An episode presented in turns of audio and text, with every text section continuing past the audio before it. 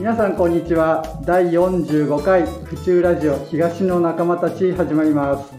この番組は府中の東側に暮らしている私たちが毎回知り合いをゲストに迎え顔が見える仲間を増やし続けることで暮らしやすい街づくりを目指している番組です、えー今日の担当パーソナリティは会社員なのに平日の昼間から街をうろうろしているイーストコバです。よろしくお願いします。そして今日のお供はね、えーニュースペーパー長代とホームズ原田ですよろしくお願いしますよろしくお願いします。はい、今日はですね、どこに来ているかというと、京王線の多摩レーン駅南側の商店街にありますカフェ、フラットスタンドさんに、えー来ております。えーどうですかね、ちょっと音が響いてて、なんとなく雰囲気がわかるかもしれませんけれども。はい。えーニュースペーパーどうですか？今日初めて来ましたか、はい。えっ、とね、もともとこう、すごいおしゃれなカフェで気になってたんですけど、ちょっとおしゃれすぎて入れなかったんですけど、いや、ほんと中入ってみると、そう、この木目調の落ち着いた雰囲気で、はい。今度はまたずうずうしく来たいと思います。うん。はい、ホームズはどうですか？いや僕も初めてなんですけど本当にあのなん何かできたなっていうのは知ってたんですよね。で今日初めて2階上がってみるとやっぱその木造じゃないですか、うん。なんかこの敷地をうん。なんかジロジロジロジロやっぱ見ちゃって。プロの目線さすが。はい。雰囲気が落ち着きます。ありがとうございます。さすが工務店ですね。仕口出ましたね。それでは、えー早速ですね、今日のゲストをおご紹介いたしましょう。えー今日のゲストは株式会社シンクハピネスの代表取締役、粕谷明則さんです。よろしくお願いします。よろしくお願いいたしまはい、今日はね、この素敵な場所を貸していただいてありがとうございす。ましたあ。りがとうございます。それでは、あの、粕谷さん、簡単にですが、自己紹介をまずお願いいたします。はい、皆さんはじめまして、えっと、今ご紹介いただきました株式会社シンクハピネスの、まあ一応代表取締役という役をや、あの役をやってます。粕谷明則と申します。よろしくお願いします。はいえっと、まあ、府中市の出身で、僕は白糸台3丁目の、生まれになります。えっと、中高と、えーちょっとそ、あの、私立に行ってたんで、あまりこう、地元のつながりっていうのはなかったんですけども、小学校は4所行ってました。で、その後大学行ったらちょっと家出ちゃってたので、あの、あまり府中市はその間はいなかったんですけど、またあの会社を作るってところで、えっと、8年前ぐらいかな、また戻ってきて、府中で暮らしております。はい、ありがとうございます。まあ、あの、ここ、今日はフラスタ、フラットスタンドをね、借りて、えーお話をするわけですけど、まずはね、このフラスタについてね、聞いてみたいなと思うんですけど、まあ、粕谷さん、ここのフラットスタンドというカフェね、はい。これはどういう場所なんでしょうか、はい。えっ、と、フラットスタンドはですね、えっと、もともとと言いますか、今、会社がえー医療福祉系の会社で、えっ、と、訪問看護だったり、訪問リハビリ、あとは居宅介護支援というケアマネージャーという職種がいる、あの、事業をやってるんですけども、えっ、と、その中でやっぱ医療とか福祉の地域の課題っていうのが様々たくさんあって、で、それをこう、国とか、あの、府中市もそうですけど、いろいろ取り組んでやってるんですが、なかなか、こう、うまくいってないような、あの、気がしてました。はいで、やっぱりそこって、なかなか行政主導とか企業主導じゃなくて、やっぱり地域の方たちと一緒にこう取り組んでいくことで、実は医療とか福祉の課題だけじゃなくて、まあ、いろんな課題ってもしかしたら解決されるんじゃないかなと思って、はい交流の場としてあの作ったのがフラットスタンドという場所になるほど。交流できる場所がまずね、そうですね必要だっていうことで、皆さんに来てもらえるようなはい。場所だっていうことですね。ありがとうございます。まあ、今、あの、お話ありましたけど、粕谷さんは代表取締役で、えー本業の方はね、うん。あの、医療とか介護とかね、はい。看護とか、そっちの方だと思うんですよね。で、この近くに、えー実はその本拠地っていうんですかね、はい。会社が、このフラットスタンドとは別にね、はい。事務所があって、えー私も実はね、そこのユーザーだったり、お世話になってたりするんですが、まあ、訪問看護、リハビリをやっているリック訪問看護ステーションとか、えーケアマネジメントのライフデザインビレッジフラット。はい。これ横文字でね、す。すごいですね、ケアマネ。多分あんまりないと思うんだけど、それからね、このコミュニティスペースっていうんですかね、うん。コミュニティをするこのフラットスタンド、はい。ザ・タウンスタンドフラットっていう、はい。まあ、全部横文字。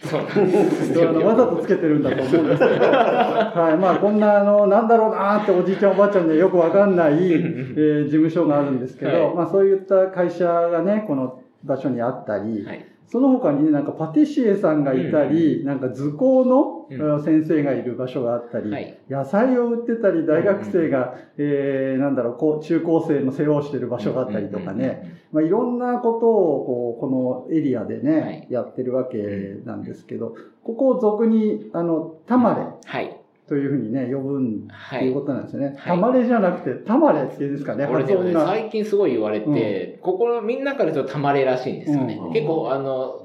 府中以外の人が言うとうんたまれっていう。タマレっていそう、なんなんなんですねかね、これね。うんでもまあマス、ヤさんどっち？僕はね、結構言われて、たまれっていうたまれあの、たまれじゃないよって言われて。まあこの会社のあったり、えっと、そんないろんな人たちが集まっている場所。この辺はたま、たまれうん。なんですけど、これ、粕谷さんにとってこのたまれって何なんですかね？たまれは、えっ、と、まあ、フラットスタンドを、えっと、社長作って、で、やはりこの、ここのカフェだけだと、医療福祉の、えー問題だけだと、なんかこう、そこばっかりやってても、いわゆる社会課題というものは解決してこないなと思って、やっぱりいろんなあの方たちに関わってもらいながら、えー医療福祉じゃなくて人の暮らしっていう部分の、えー課題ってなんだろうねとかどうやったら楽しくあの暮らせるだろうねってところをまず作ってでそのなんか延長上に医療福祉の課題がこう出てきてそこでたまたま私たち医療者がいるっていうなんかそんな場所があれば自然と医療福祉の課題だったり他の課題も解決してくるんじゃないかなと思ってそういう意味でいろんな方たちにこう入ってもらってる場所になります。なるほど。まあ、先ほどお話しいただいたこのカフェは、まあ皆さんとつながる場所、この市民っていうのかうんな、地域に暮らしてる人とつながる場所で、うん。またタマレっていうふうにタマレかになった時はまたちょっと専門的な人、そうですなんか版画をやってる人がいたりとかね、あの、そのさっきのパティシエさんとかね、うん。何かこうやりたいなっていううんのを持ってる人たちがまた集うっていうね。そうですあの一般人とまたちょっと違う人も、はい。入居者みたいな感じでね、、はい。たりして、うん。まあ、あのいろんな角度からね、はい。あのいろんなつながりをうん作っていこうっていう、うんあの場所なんですよね、はい。このタマレってなんか実態がよくわかんない感じですけど。ね。けどこの一体うん。エリアっていうのかな、はい。バーチャルな村みたいなうんうんうんうんね感じでうんあの作ってらっしゃるっていうことなんでしょうけど、はい。これこんな話聞いてニュースペーパーどうですかね？なんかわかります？ああ、えっ、と、すごく今、あの、お話聞いて、あ、聞いてみたいなと思ったのが、うん。まあ僕、そう、外から見てると、うん。やっぱ介護をお仕事にされてるので、まあ高齢者の方、高齢者の方を対象に、町と、まあ地域とどう向き合うのかなっていうことを考えられてるのかなと思ったら、うん。このタマレっていう場所を作って、要は高齢者だけじゃなくて、地域の方を巻き込んで場所を作ってっていうことを聞いた時にちょっとお聞きしたいなと思ったのが、やっぱりまあ高齢者だけじゃなくて地域課題として子どもたちの問題があると思うんですよね。やはり親によってちゃんと学校も行けない食事も取れないとか、まあ、ヤングケアラーっていう今言葉ありますけど、はいやっぱ僕はスタートとしてやっぱこの地域の子どもたちがみんな等しく幸せに過ごせたら地域課題ってもっと早く解決するんじゃないかなと思うんですけど、粕谷さんはそこら辺どうお考えになってますか、ありがとうございます。でまさしく、でも今、長屋さん言っていただいた、等しくというか、あ子供たちが過ごせていければ、子供たちのいろんな課題って解決してくるんじゃないかなと思ってます。でただ、あの、その中で私たちに何ができるかなっていうことは、まあ日々考えてはいるんですけど、いろんなところで、例えば子ども食堂とか、はいいろんな取り組みをされてたりとかするんですけど、なんか、あの、いきなり私たちがそういうものをポンってやった時に、うーん、こうなんでしょうね。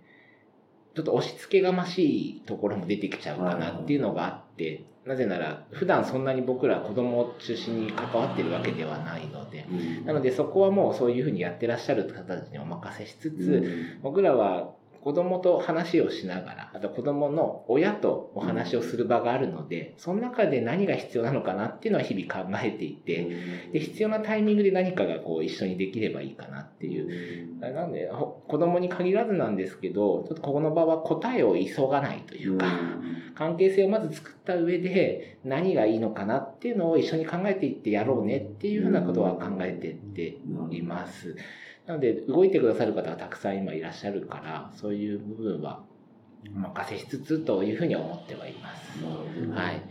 確かにそのなんかそこに特化している方だけに任せてしまうと、うんうんうん確かにその人たちに支柱がかかって、うんうん逆にそういうケアする人たちが大変になっちゃってるっていうのは、はい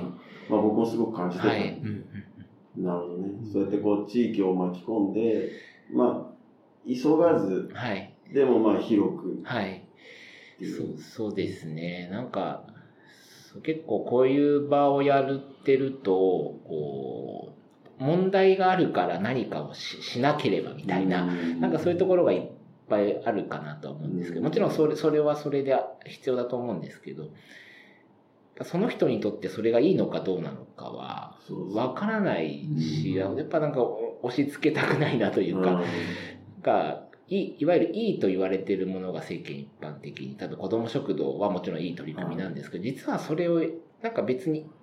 良しとしないというか人も中にはきっといると思うんですよね。なんかそこのなんかを大切にしていきたいなっていうそういう表面上のあのなんだろう楽しさとか、うん。あ幸せではなくてやっぱ人間としてのこのど泥臭さというんでしょうかね、ややっぱりそういう部分って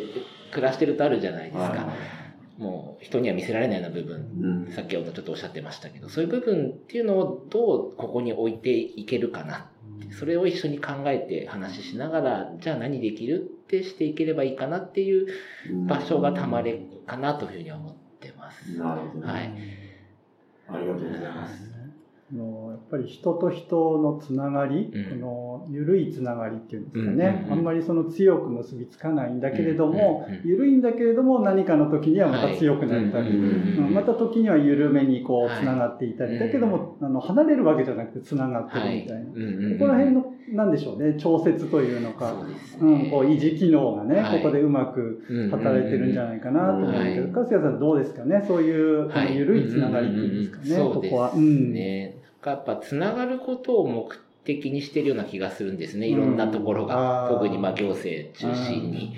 だからつながろうつながろう、うん。でもその先に何があるのかな？って、うん何をしたいの？ってところを考えずにやっぱ目的をつながるにしてしまってるので、やっぱりその瞬間は打ち上げ花火で、ね、楽しいとか、よよかったねなんですけど、じゃあその先、よかったね、でまた日常に帰った時の、そのいわゆる、えっと、サービスのう受け手は、また一人ぼっちになったりとか、うそういうことがあったりするじゃないですか。そういうところを考えた上でつながる。で何をするってことをやっぱ考えていかないといけないのかなっていうのはやっぱ日々考えてはいます。うん。ただうん。一方で、その強いつながりが必要な時もあるんですよね。それは医療のことで、うん。本当命が今危ないとか、多分それは医療じゃなくてもそうだと思うんですけど、そういう時はこうすぐに動けるような体制を取っておかなきゃいけないんですけど。で、普段から、ね、小林さんおっしゃってたよ弱くというかつながって関係性があると、その時に何をしたい、したらいいのかっていうのが、今までのその、ま、目の前の方のこう暮らしを見ているので、だから、すぐ動けるようん。その準備のための、分かってるっていうことが大事ってそう、そねの準備でなんとなくつながってよね、みたいな、うん。そういうところはあります。素晴らしいですね。この普段からこう急がずね、はい慌てず作っておくっていう関係性をはい維持していくっていう、はい。まあ大変な事業を、まあ、本業があるからこそねそうですねまたそのうん周りにそういうものをね、持はいって大きく広い範囲でやってくるっていうことで、うん。あのとってもありがたいですね。私もそんな感じでね、粕谷さんにお願いして助けてもらったりしてるんですけど、とんでもない。多くの方がね、またあの助けてもらえたり、助けたりね、うんうんお互いにできるようなあの、うんはい。地域に、ね、なっていくといいかななんて思っています。うんはい。えっとね、そろそろもうせっかくね、いろんなお話してくださってるんですけど、もうね、時間が、あの、全然終わらない終わらないですね。また次ね、すぐ呼びたいぐらい、第2弾ね、呼びたいななんて思うんですけれども、最後にね、じゃあ、粕谷さん、はい。あの、この、まあ、このラジオを聞いてる方なんて、地域の方ですけれども、ちょっと皆さんに何かメッセージがあれば。あありがとうございます。今日聞いていただいてありがとうございました。なんか今小林さんからね、助けてるとか、そういうお話があったんですけど、逆に僕らもこういう普段のつながりで助けられてる部分ってたくさんあって、むしろそっちの方が大きいんじゃないかなと思って。なんでかっていうと、やっぱり誰かから相談された時に、僕らも専門家じゃないから、相談する先がいっぱいこうやってできてきてるんですよね。今日のお三方もそうだと思うんですけど。だからそういうところのつながりを僕らも普段から作っておくと、やっぱり信用してる人に相談したいから、だから相談を受けた時のうん相談先ですごくこう、小林さんとかにもこういうのどうしたらいいですかねとかっていうような、なんかほんとやっぱり僕らも、あの、逆に僕らが助けられてるっていうのは日々感じているので、あの、また今後も府中のこの場所でまたやっていきつつ、あの、たまれっていう場所は、あの、枠を持たずに、なんとなくさっき小林さんバーチャルなっておっしゃっていただけたんですけど、なんとなくたまれ、えーという空間があるというような認識でいるので、なんか府中全体でこんな取り組みが広がっていけばいいかなというふうには思ってますので、今後ともどうぞよろしくお願いいたします。はい、ありがとうございました。じゃあ最後に粕谷さん、えー私たちの東の仲間になってくれますでしょうか？もちろんです。ありがとうございますありがとうございますす。また東の仲間が一人増えましたね。は い無理やり入れてます。ありがとうございます。はい、今日はどうも皆さんありがとうございました。ありがとうございましたこれであのお時間なのでお別れしたいと思います。どうもありがとうございました。ありがとうございましたありがとうございました。この番組は原田工務店ユーカリホームバーバー目覚み読売センター府中第一ブーランジェリーテールビバンの協賛でお送りしました。